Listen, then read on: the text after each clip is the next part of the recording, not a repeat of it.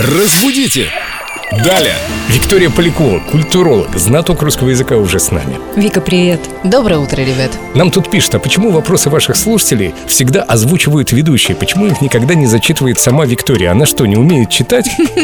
Ну что ж это не умею? Умею. Вот сейчас и продемонстрирую как раз. У нас тут вопрос э, в нашей группе ВКонтакте от Екатерины Нестеровой. Доброго дня, Виктория. Ладно, шучу-шучу.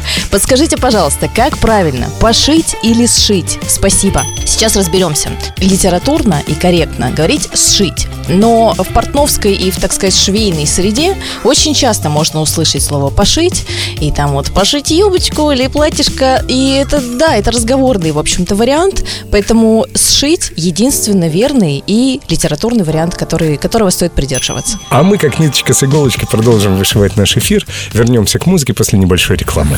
Разбудите! Далее!